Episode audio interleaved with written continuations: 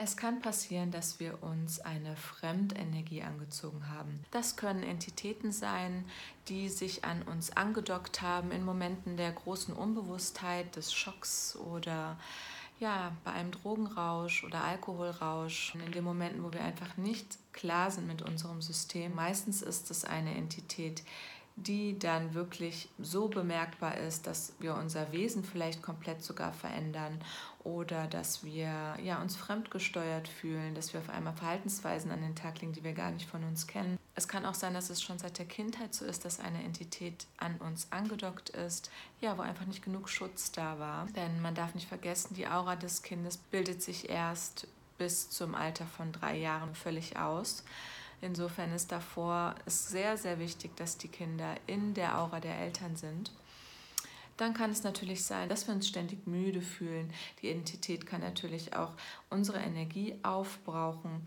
Und das ist natürlich ganz wichtig, dass wir sie loswerden. Genauso wie bei Seelen, die sich an uns andocken können, die bei ihrem Tod es nicht geschafft haben, ins Licht aufzusteigen und weiterzugehen auf ihrem Seelenweg, die vielleicht Angst hatten oder die es sich nicht für würdig gesehen haben, dass sie überhaupt ins Licht aufsteigen können oder möchte einfach nicht von diesem Ort weg, in dieser Form einfach hier bleiben und weiter ja, Aufgaben erledigen, Unwesen treiben. Es gibt viele Möglichkeiten. Es können Seelen sein, die jetzt verängstigt irgendwo da an uns dranhängen oder in einem Haus hängen, genauso wie bei den Entitäten. Da kann es auch sein, dass sie in einem Haus hängen in jedem Fall befinden sich Fremdenergien in unserem Körper und die verursachen ein riesengroßes Durcheinander und fügen uns Schaden zu.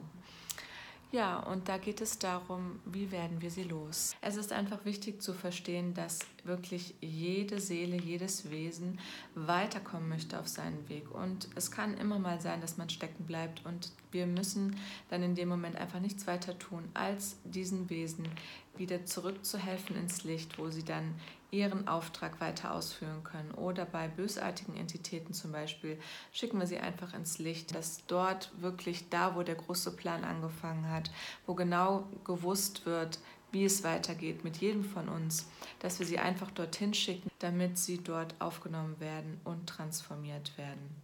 Sobald dann die Entität oder die Seele wieder aus dem Körper oder aus, dem, aus der Wohnung entfernt worden ist, macht sich das mit einer großen Erleichterung bemerkbar, mit einer riesengroßen Entspannung. Man ist wieder man selbst, man kann wieder wirklich aufatmen.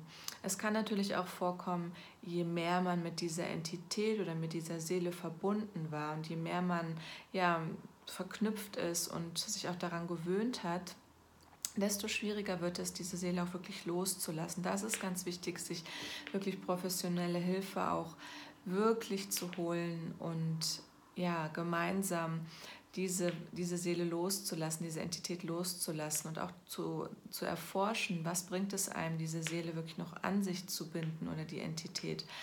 Warum kann man nicht loslassen? Warum hat man Angst vor der Veränderung?